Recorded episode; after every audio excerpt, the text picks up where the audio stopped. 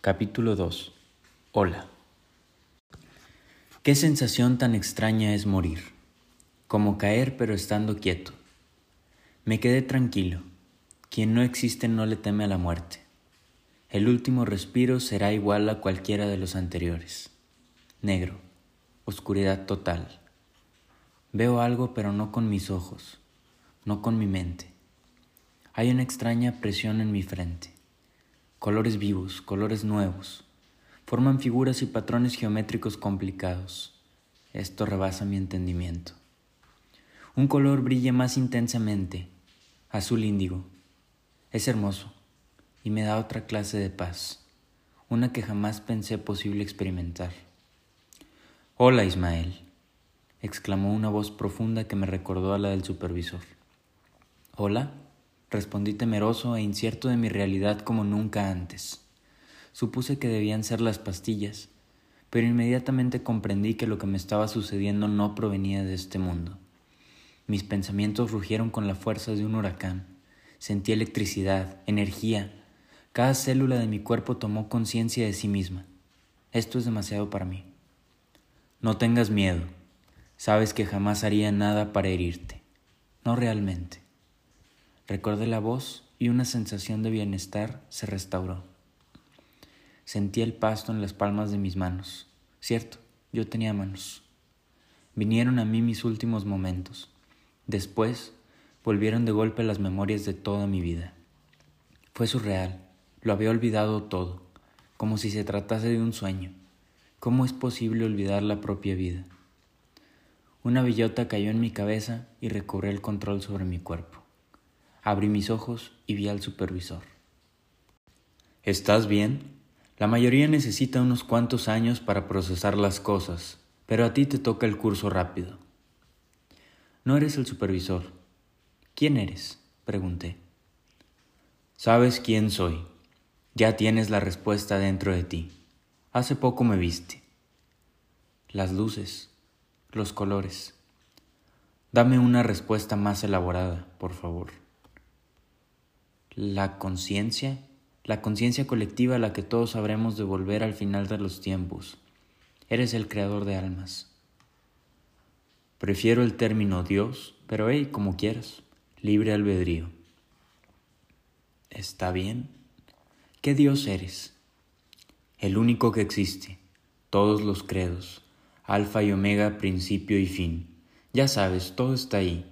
Muchos han hablado, cantado y escrito sobre mí. Estoy seguro de que me conoces, quieras hacerlo o no. Pierdes tu tiempo. Yo ni siquiera existo y... Ismael, ¿sigues con eso? ¿En verdad es más fácil para ti negar tu propia existencia que reconocer la mía? Viste Matrix demasiadas veces. Esto es demasiado para mí. Yo existo, Dios existe, está frente a mí y se parece al supervisor. No me parezco al supervisor, soy el supervisor. Eso significa que todo este tiempo estuve trabajando unos metros de Dios y nunca me di cuenta. Exactamente. Y Jesús también es Dios el supervisor es una reencarnación de Jesús o algo así. Debo ayudarle en su propósito. Has venido a enviarme en una misión divina para asistirle. Bueno, todo lo que dijiste es correcto, pero no de la forma que tú lo entiendes. Yo no estuviste a metros de Dios. Estás a centímetros, kilómetros, años luz. Tú eres Dios. El supervisor es Dios el pasto que acaricia tus manos, el suelo bajo tus pies, desde la corteza terrestre hasta el centro de esta tierra y el centro de cada cuerpo celeste que existe en el cosmos, desde el aire que respiras hasta la partícula más insignificante en el horizonte más lejano del universo. Eres parte de algo tan inmenso que ni siquiera podrías comenzar a abordar para entender. Lo que tú percibes como realidad existe como una proyección de mi voluntad y de la voluntad colectiva. Los átomos que te conforman a ti y a tu entorno están compuestos por energía y espacio vacío, vibran a una frecuencia que produce el estado sólido de las cosas y permite la interacción con la espera. Vas demasiado rápido. Estaba cansado. Quería café. ¿Acabas de interrumpir a Dios por un café? Creo que sí, pero ¿no acabas de decir que también soy Dios? Bueno, vamos avanzando. Hablemos en otro lugar. ¿Quieres café? ¿Cuál te gusta? Mm, Starbucks. Aparecimos instantáneamente en la terraza de un edificio muy alto que no reconocí, pero vi que las montañas de alrededor eran muy similares a las que hay en mi ciudad. Mi acompañante ya no tenía la forma del supervisor. Dios es un viejito risueño. ¿Dónde estamos? ¿Esto es el cielo? Pregunté, creyendo que ya nada podría impresionarme. No me cansaba de equivocarme. En un Starbucks. Pero, ¿cómo decirlo? Más rico. No te ofendas, pero en tu realidad hay mejores cafés que Starbucks. ¿Mi realidad? ¿Hay otras? Te dije que te tocaba el curso rápido. ¿Crees que tienes un Dios pequeño? Hijo, sé que no vas a alcanzar a entender del todo, pero te voy a dar el tour. Dale un trago a tu café. No te preocupes, sé que te quemas fácil. Está tibio. Gracias. Hice lo que me dijo y vaya que tenía razón, el café estaba bueno. Una luz blanca e intensamente brillante comenzó a rodearnos. Claro que tengo razón, soy Dios. Ahora sí, agárrate, confía y yo me encargaré de abrir tu mente. No será muy difícil enfrentar la verdad. La verdad te libera, te completa. Además, tu realidad la han visitado muchos grandes y conoces lo que han dicho. Es cuestión de hilar todo de forma correcta. Tengo miedo. Me temblaban las manos. No hay absolutamente nada en el universo que te pueda dañar en este momento. Te lo aseguro. No temas. Estás conmigo. Dios se transformó en luz y yo también. Emprendimos un viaje a través del todo. Sentí la inmensa velocidad de la luz, pero de forma tranquila. Aparecimos en una calle cercana, pero los letreros eran un poco diferentes. La letra E y el 3 estaban invertidos. ¿Se te hace extraño? Lo del 3, claro que me parecía extraño. Te diré por qué. Este Ismael vive en una realidad donde la única diferencia con la tuya es que hace años cuando se puso de moda lo de escribir con el 3, la RAE lo aceptó todo el mundo se hartó rápido, pero para los publicistas ya no había marcha atrás, así que ahora lo usan como jerga publicitaria. No puede ser la única diferencia. Otras cosas debieron pasar para que esto suceda. Hay más diferencias, pero son tan leves o tan lejanas que no afectan mucho al Ismael que vive aquí. ¿Hay un Ismael aquí? Vive en un entorno prácticamente igual al tuyo, pero no es igual a ti. Él tiene muy buen gusto en café. Salvo por esos detalles, su mundo es exactamente igual al tuyo. Y por un pequeño detalle aleatorio, tomó decisiones diferentes y su vida es mucho mejor o peor con la mía o algo así. ¿Aleatorio? Nada es aleatorio. Tus cualidades las escogiste antes de nacer. Escoges lo necesario para servir a tu propósito. Este quiso que le gustara el café para ir de intercambio a España en lugar de Francia y abrir un restaurante allá. Actualmente vive en Europa y está casado. ¿Cuál es mi propósito? pregunté. No te adelantes, es el curso rápido, pero la clase apenas está comenzando. Dios me tocó el hombro y aparecimos sentados en el mismo lugar donde había intentado quitarme la vida. Ese momento parecía haber sido hace miles de años. Sentí que ya no pertenecía a este mundo, era ajeno a todos los problemas terrenales. Dios intervino. ¿Estás convencido de que lo que estás experimentando es real? Puedes pedir más pruebas si lo deseas. ¿No sería eso tentar a Dios o algo así? Hijo, yo soy Dios. Podríamos ir al centro de un volcán o a un agujero negro. Podemos comer nieve en el sol. Solo no me pidas que gane el mundial la selección de tu país porque eso ni yo lo puedo hacer. Dios comenzó a reír. Ojalá fuera desde lo que les gusta el fútbol. Ese chiste fue bueno. Ya entenderás. Bueno, otros lo disfrutarán. Respiré profundamente y el tono de la conversación se tornó serio. Sentí ira, mucha ira. Me alegra ver que tienes buen sentido del humor. ¿Esto es divertido para ti? ¿Somos un chiste cósmico? ¿Por qué nos creaste? ¿Para qué tanto sufrimiento? ¿Cuál es mi propósito en la tierra? No te importa ni entiendes el infierno que vivimos aquí abajo. Le hablé con rabia hasta que me cansé. Dios puso una mano sobre mi hombro y sentí su pesar. Sentí directamente en mi alma el dolor que le infligieron mis palabras. Dime, hijo, ¿qué te hace pensar que soy ajeno a tu sufrimiento? Me quedé mudo. Sentí como si hubiera recordado algo algo muy importante, pero no podía entender qué. Comencé a llorar como nunca antes en mi vida. Pero esta vez yo fui interrumpido. Tu dolor es mi dolor, tu gozo es mi gozo. No soy ajeno a ti, soy parte de ti como tú eres parte de mí. Padre, Hijo y Espíritu Santo, diferentes aspectos de un solo ser.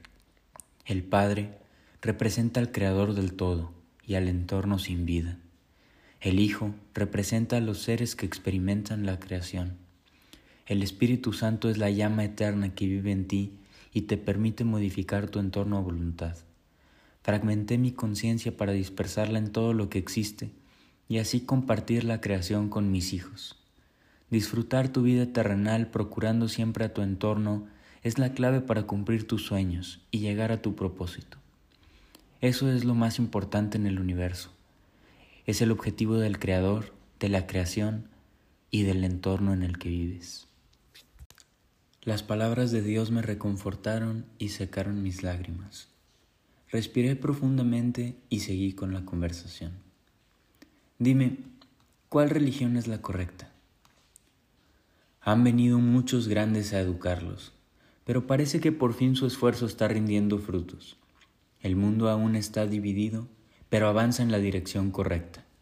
Todos tienen parte de la respuesta y la predican a su manera. Que haya diferentes puntos de vista no necesariamente significa que deban ser opuestos. Salir o no salir de mi propósito. ¿El bien y el mal son subjetivos entonces?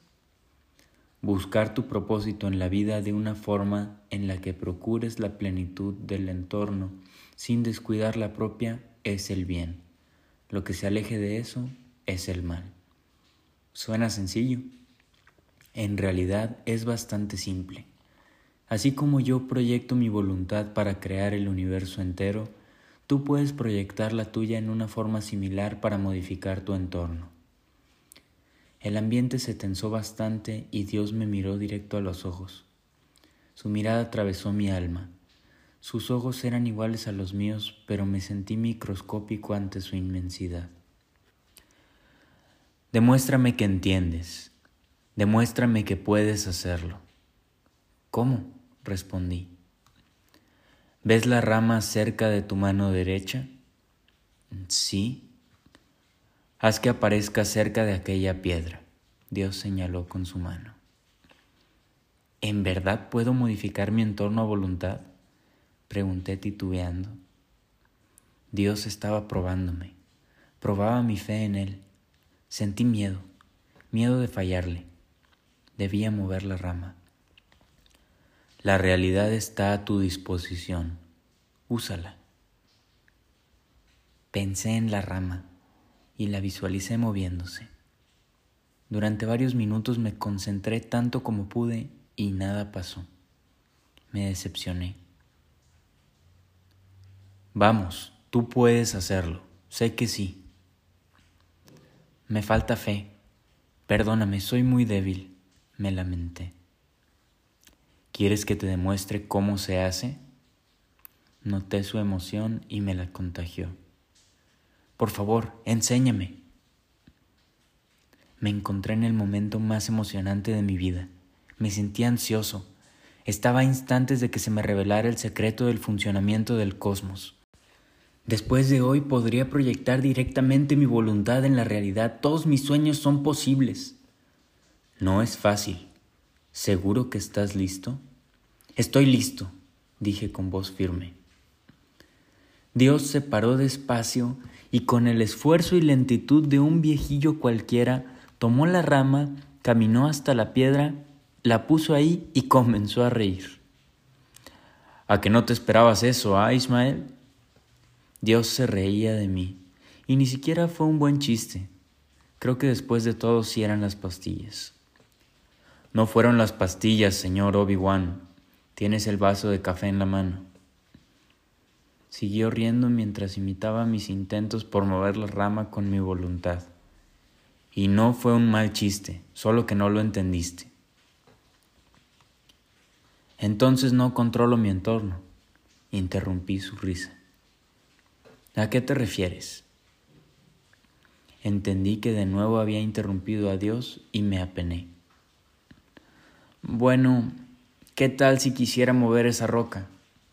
Es muy grande como para cargarla. Tú dímelo, ¿qué harías para mover la roca? Bueno, ir por mi carro y usar una cadena para... Pero espera, yo no tengo una cadena. Entonces iría a comprar una cadena para atarla, pero... ¿Y si se descompone mi carro? Bueno, ¿y de qué me sirve mover la roca? Ahí está nada más, pues, siendo una roca. Buena respuesta. No te beneficia nada a ti ni a tu entorno. Si lo haces, probablemente no tendrá una consecuencia buena para ti ni para el entorno. En cambio, si fueras un escultor, sabrías que esa roca es mármol y tendría sentido que tuvieras las herramientas para desenterrarla, además de una camioneta donde ponerla. Siempre tienes las herramientas para cumplir tu destino. Pero como no me beneficia, probablemente me lastime sacando la roca de la tierra y si me la llevo, además evito que el escultor realice su obra. Aprendes rápido, dijo Dios. Y cuando sales de lo que te lleva a tu destino, eso significa que aún no estás listo para seguirlo. Necesitas más aprendizaje y ese es el sufrimiento, correcciones de la vida que intentan llevarte a aprender lo más posible para que sea más probable cumplir tu destino. Porque si no, espera, siento que mi cabeza va a explotar. Supe que si seguía hablando después de ese punto, lo que saliera de mi boca serían incoherencias, así que dejé de hacerlo. Tranquilo, es el café. A nadie le puede explotar la cabeza por pensar. Déjame completar tu idea. El sufrimiento será mayor o menor dependiendo de las decisiones que tomes. Es inevitable sufrir. Nadie que exista es completamente ajeno al sufrimiento, ya sea causarlo o recibirlo. Construyo mi realidad con mis decisiones y si son buenas o malas me dan un premio o me castigan. ¿Soy un perro a condicionar entonces? ¿Y el libre albedrío? Me atreví a cuestionarlo confiando en que Dios lo entendería como la búsqueda de la verdad. Eso del condicionamiento. Mira, estudiando la realidad los psicólogos y psiquiatras descubrieron que los seres en este mundo están programados de tal forma que los estímulos positivos y negativos pueden predisponerlos a tomar determinadas conductas. Que algo pueda ser explicado no significa que la explicación sea el final de la idea. Dios respiró profundamente. Entiendo eso, pero ¿en qué debo creer? Existe una única verdad, pero hay ángulos diversos desde donde estudiarla. Te revelaré lo que necesites saber para cumplir con tu destino. No podrás ver el panorama completo, aún no es tu momento. Pregunta lo que quieras, conversemos. Quiero darte todas las respuestas que puedas manejar. Empecemos con el libre albedrío. Sentí la curiosidad de un niño. El mundo brilla y sus colores son hermosos. Ok, esto se va a poner interesante. Aquí se empiezan a complicar las cosas, así que pon atención. Claro, empiezan, porque todo lo demás fue facilísimo de entender, ¿verdad? Sí, empiezan. Sabes que no fue tan difícil. Pon atención, niño. Dios puso su mano en mi cabeza y la presionó suavemente. Me convertí en un niño. Era inocente y puro. Entendí muchas cosas sin que me las dijera directamente. Por ejemplo, que los niños están más en contacto con su parte divina porque aún no la han olvidado. No están contaminados por el entorno. Decidan seguirlo o no, los niños tienen un fuerte sentido interno del bien y del mal al principio de sus vidas. A medida que crecen, la parte terrenal va tomando fuerza y se desconecta de la parte divina. Entran más factores al terreno de juego. Las cosas dejan de ser blancas o negras, y entre tantos tonos de gris, con tantas brújulas morales interfiriendo con la propia, es difícil distinguir realmente el bien del mal. Entonces, ¿cuál es la brújula correcta? ¿Cuál es la mejor versión de mí? ¿Cómo llego a este propósito? Todo este entendimiento sucedió en una fracción de segundo. Sentí mi distracción y me apené. Dios esperó a que dejase de pensar y siguió hablando como si nada. Ok, libre albedrío. Tú construyes tu realidad con tus decisiones, pero ese no es el único factor en juego y el libre albedrío no es tan simple como izquierda o derecha. Hace millones de años y miles de vidas naciste como energía libre, una proyección de la voluntad del Padre, con saber divino y la posibilidad de explorar cualquier rincón de la creación. Llamémosle alma. Qué original. Gracias, me lo dicen mucho. El alma decide muchas cosas antes de nacer. A dónde irá, con qué propósito y los carismas o habilidades que necesita para cumplir con ese propósito. En otras palabras, qué hacer, cómo hacerlo y con quiénes como acompañantes, la representación más pura del libre albedrío. ¿Cómo deciden las almas el propósito? Pueden elegir lo que quieran, pero yo aconsejo seguir los tres propósitos principales. Aprender, enseñar y mejorar el entorno que visites.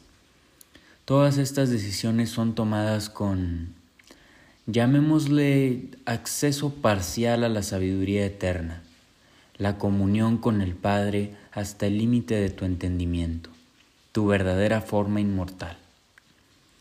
De la nada aparecieron dos sillones y nos sentamos. Eran muy cómodos. Dios continuó. Ya en la tierra vienen más momentos de libre albedrío, en donde decides si escucharte a ti, al entorno o a ambos. Esas son las pruebas que debes superar. Cuando sales de tu destino, sufres porque necesitas más aprendizaje. Y cuando lo sigues, digamos que vas bien. Si sigues tu camino, es momento de ayudarte, no de corregirte. Estás persiguiendo tu plenitud, que es también la mía. Entonces hay un doble aspecto del libre albedrío. ¿A qué te refieres? Bueno, me aclaré la garganta y seguí hablando, temiendo equivocarme. Está el libre albedrío del cielo y el de la tierra. ¿Qué pasa, por ejemplo, con alguien que en la tierra escoge ser algo diferente de lo que había elegido en el cielo? Estás cometiendo el error de pensar que lo humano y lo divino son fuerzas distintas peleando por el control en un mismo cuerpo. Ya te lo he dicho, todo lo que existe es uno mismo. Tus manos y las estrellas son parte del Padre por igual distingue solo entre el entorno y el que experimenta el entorno. Pero, ¿qué hay con los que controlan a los demás? Nadie puede controlar a los demás. Pueden convencerlos de que están controlados, pero todos los hijos son ajenos entre sí y tienen su propio libre albedrío y divinidad.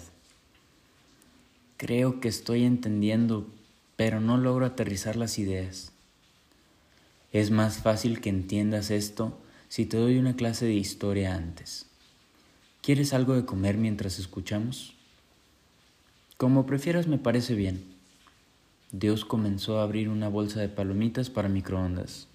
Me pregunté por qué no apareció las palomitas ya hechas en lugar de poner una mesa y un microondas. Su voz interrumpió mi pensamiento porque necesitas la pausa de las palomitas para procesar alguna de las cosas antes de empezar con la historia. ¿Puedes leer mi mente? Obvio. Espera, ¿esa fue una referencia a la película El agujero? Pregunté. Obvio. Muy buena. Medios y fin son sinónimos, la paz y el progreso son fuerzas paralelas, etc. Buen mensaje. Un poco fuerte, pero viendo la realidad en que vives, se justifica. Eso fue exactamente lo que yo entendí de la película. Dios está al tanto de la cultura pop. ¿Quién lo diría? Estoy al tanto de todo lo que sucede en tu universo. Sonó el microondas, que por alguna razón estaba conectado al sillón, y comimos algunas palomitas. Dios tocó mi frente con sus dedos y comencé a ver imágenes. Mejor que la televisión, ¿verdad? 7K, 130 FPS, directamente a tu mente. Ponte cómodo, vamos a ver varios capítulos de golpe. Me acosté en el sillón y vi la película directamente en mi cabeza.